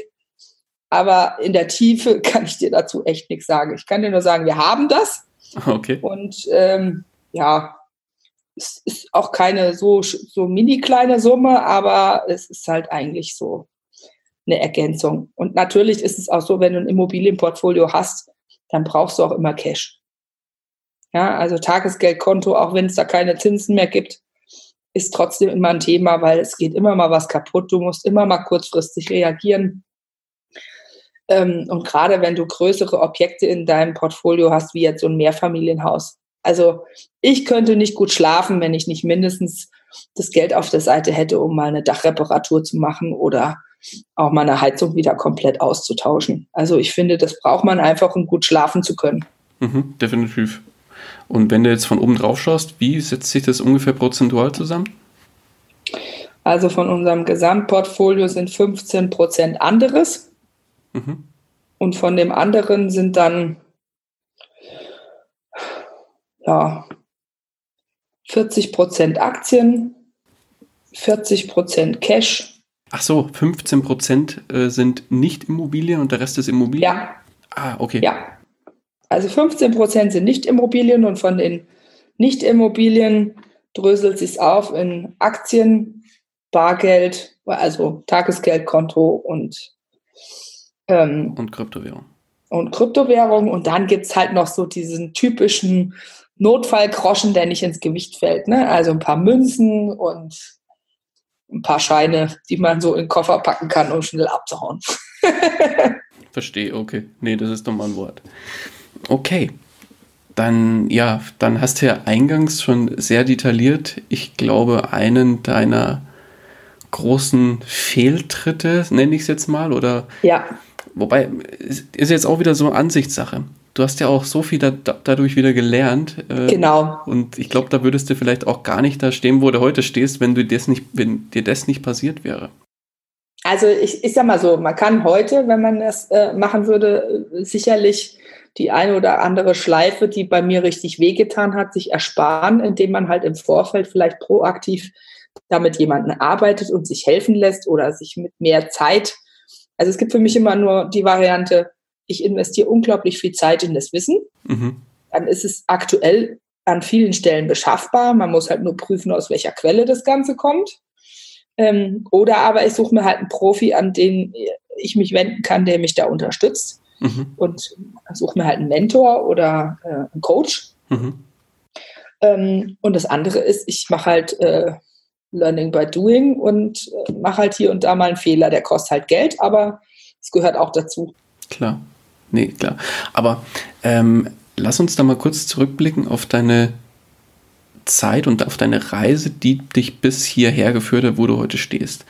Ja. Was, ähm, was war denn, wenn du so zurückblickst, dein größter Fehler? War das die Wohnung damals? Ich würde sagen, diese eine Wohnung im Speziellen, dass es eine Immobilie war, war kein Fehler. Weil dadurch konnte ich so viel lernen. Aber diese eine Wohnung von diesem einen Vertrieb, mhm. die war mit Sicherheit unklug. Übereilt, zu viel Vertrauen, zu unwissend. Ähm, das war ein Fehler. Mhm. Ähm, und, aber ich sag halt auch, und das ist was, was ich auch im Moment überall draußen beobachte, was mich auch so ein bisschen erschreckt, weil ich finde es total schade. Ähm, man sieht ja auch in den ganzen Communities sehr wenig Frauen. Das stimmt. Ne? Also es gibt, es gibt ganz viele Männer, die investiert sind und ganz wenig Frauen. Und das ist bei uns so, obwohl ich jetzt mit meinem Mann investiert bin, bin ich da so ein bisschen die treibende Kraft, was das Thema Immobilie betrifft. Mhm. Und ähm, ich finde es total schade, dass da so wenige Frauen in die Eigenverantwortung gehen. Ähm, ich glaube, das ist so ein bisschen auch so diese innere Haltung, diese Angst vorm Scheitern oder vor diesem Fehler machen oder aber auch einfach sich für das Thema überhaupt nicht interessieren und alles irgendwie abzugeben. Und ähm, das ist was, das bedauere ich sehr, dass das so ist, weil dadurch verpassen die Menschen in meinen Augen was, nämlich eben diese Eigenverantwortung für, für ihre Zukunft da auch so ein Stück weit zu lenken. Ähm, und es ist halt im Moment so, dass wenn du da draußen halt guckst, du wirst halt inflationär mit Coaches und allem Möglichen dazugeschmissen. Du weißt ja schon gar nicht mehr, was du in Anspruch nehmen sollst. Ähm, aber du musst halt ins Tun kommen. Und du mhm. kannst jetzt auch noch irgendwie 100 Jahre Wissen konsumieren und noch 98 Podcasts anhören und noch so und so viel ähm, Sachen dir anschauen. Du musst halt irgendwann tun. Und das ist der Unterschied von damals zu heute. Ich bin halt damals einfach gesprungen. Ja, ein Stück weit blauäugig und habe dann auch auf die Zähne gekriegt und musste das mühselig auslöffeln. Mhm. Aber ich habe gemacht.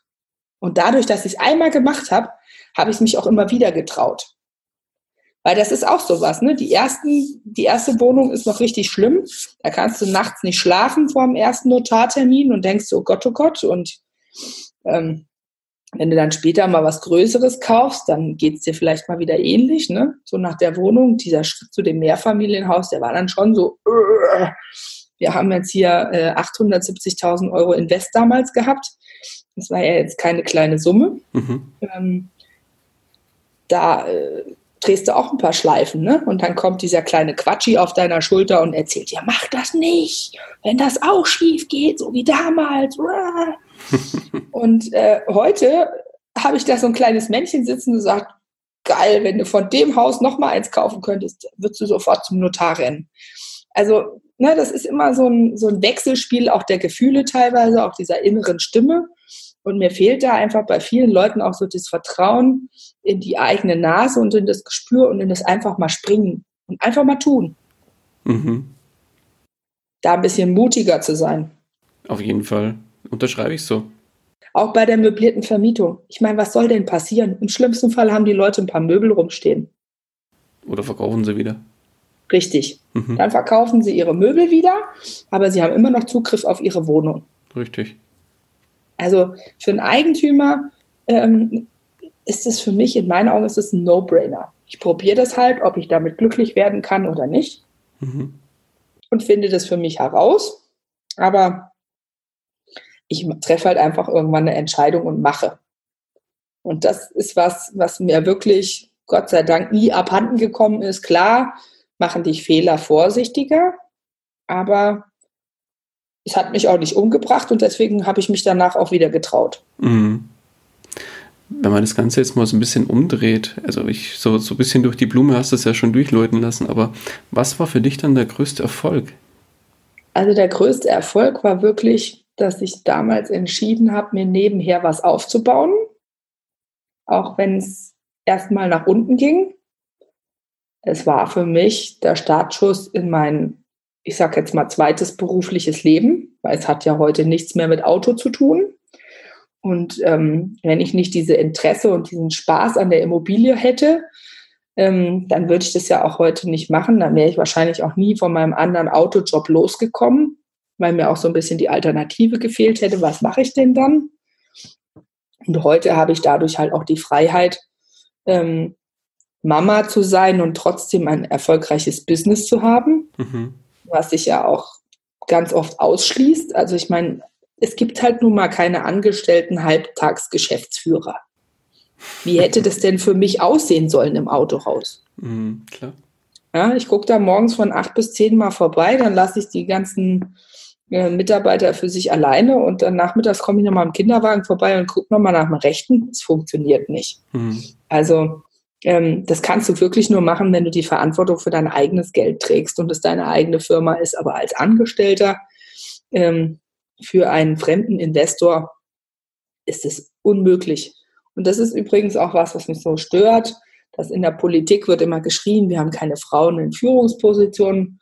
Also mich hat damals der Anwalt, der meinen Geschäftsführervertrag geprüft hat, ganz genau darauf hingewiesen und hat gesagt, übrigens, Frau Bachmann, äh, nee, damals hieß sie noch Müller. Übrigens, Frau Müller, Sie wissen aber schon, dass wenn Sie einen Geschäftsführervertrag unterschreiben, dass es da keinen Mutterschutz gibt, oder? Und ich so, äh, nö, weiß ich nicht. Ja, dann ähm, wollte ich Ihnen das nur gesagt haben, weil Sie sind ja kein Angestellter, Sie sind ja Organschaft des Unternehmens und damit gilt das für Sie nicht. Ja, und dann brauchen wir uns in Deutschland auch nicht wundern, warum wir so wenig Frauen in Führungspositionen haben, weil die wägen natürlich irgendwann auch mal ab. Mhm. Deswegen kommen viele Frauen dann eigentlich erst wieder in verantwortungsvolle Positionen, wenn das Thema Kinder abgeschlossen ist. Und das lange abgeschlossen ist, also der Haken dran Richtig. Mhm. Richtig. Und ja. das ist eigentlich sehr schade. Aber jetzt hast du ja so einen kleinen Zwerg, der ist ja erst ein paar Monate alt. Mhm. Ähm, da, daher von meiner Seite nochmal die, die interessante Frage, wo geht die Reise dann eigentlich noch hin? Wo die Reise noch hingeht? Mhm. Also für die finanziellen Ziele explizit. Naja, bevor es die Charlotte gab, hatten wir uns ja schon mit so Themen beschäftigt wie Stiftung und so weiter. Okay. Weil ich bin ja sehr spät Mama geworden. Und wir haben dann gesagt, naja, wofür machen wir das alles, wenn bei uns jetzt in der Familie kein Nachfolger kommt mhm. oder keine Nachfolgerin? Und äh, wir haben ein ganz großes soziales Ziel. Das war damals auch das, worüber wir immer wieder nachgedacht haben. Ähm, also es ist nicht unbedingt das Ziel, dass ich sage, ich muss jetzt einen bestimmten Betrag X haben, aber ähm, ich möchte es eines Tages schaffen, dass ein Teilbereich meines Portfolios ähm, ohne einer Verpflichtung folgen zu müssen, sozialen Zwecken vermietet wird. Also wir stellen uns das so vor, dass wir ein Objekt haben oder vielleicht auch mehrere, je nachdem, wie gut es bei uns läuft, mhm. ähm, wo wir uns explizit die Mieter aussuchen und sagen, wir vermieten in diesem Objekt, also mein Wunsch wären alleinerziehende Mütter mit Kindern, ähm, die trotzdem eine tolle Wohnung bekommen, die vielleicht in dem Haus auch ein bisschen mehr Förderung bekommen, wo man dann vielleicht auch sagen kann, man ähm, schafft einfach für diese Leute eine andere Basis, weil wir erleben halt einfach, wir sind sozial engagiert. Mein Mann ist ganz aktiv bei Roundtable. Mhm. Das ist ein Serviceclub für junge Männer. Ähm, und wir erleben einfach immer wieder, dass wenn die Startvoraussetzungen nicht so toll sind, es schwierig ist, einen anderen Weg zu gehen. Mhm. Und wenn man da einen Beitrag leisten könnte, dann würde mich das sehr freuen. Sehr schön. Das finde ich toll. Das finde ich ganz, ganz toll. Hut ab. Sehr cool.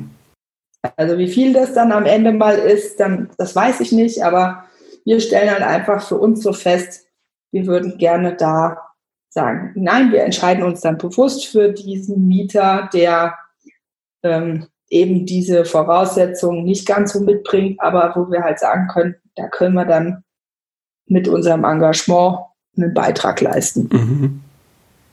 Das finde ich eine schöne Sache. Da kann sich der ein oder andere mit Sicherheit noch eine Scheibe abschneiden. Also von dem her Hut ab, definitiv. Das kann man sich natürlich nur erlauben, wenn alles andere top läuft. Mhm. Aber das will man ja auch. Ja, also man will ja auch seine Sachen weiterentwickeln.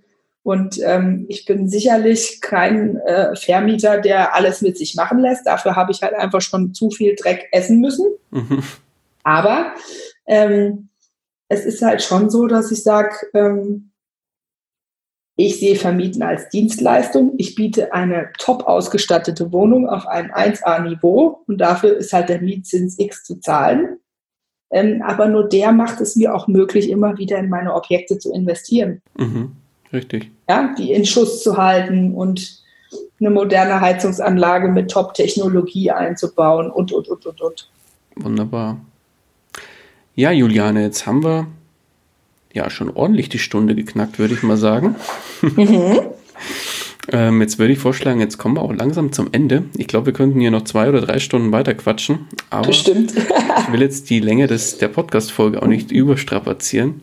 Deswegen machen wir als kleinen Abschluss noch äh, die Frage, wenn jetzt ein Einsteiger auf dich zukommt, sagt, okay, ich habe jetzt eine kleine Wohnung gefunden, weil ich in Immobilien investieren will, finde das, was die Juliane ja gesagt hat in der Podcast-Folge, super spannend und würde gerne damit die, die Wohnung möbliert vermieten und ja. will damit morgen starten.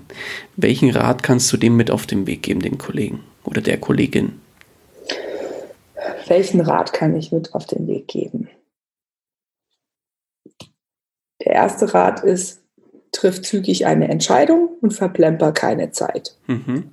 Sei mutig, ein gewisses Budget in die Hand zu nehmen, dass du eine tolle Ausstattung hinkriegst. Aber neben all dem Mut hab auch den Biss, ein bisschen mehr Zeit in deine Recherche zu stecken. Ich merke halt oft, kriege ich die Anfrage gestellt, Juliane, geht das an dem Standort? Sag ich, äh, also wenn ich ein Medium wäre, dann wäre ich im Fernsehen und ähm, könnte jedem helfen. Ich bin kein Hellseher. Ähm, ich müsste das jetzt auch an deinem Standort analysieren. Ich merke halt oft, haben die Leute die Bereitschaft nicht da, sich so reinzubeißen. Und die sollten sie aber mitbringen. Also wirklich genau hinzugucken, was macht der Standort, wie läuft es da, wie funktioniert es da. Ähm, wenn Sie komprimiert Wissen an einem Punkt wollen, dann würde ich Ihnen empfehlen, mal, mal einen Online-Kurs genauer zu Gemüte zu führen. Mhm.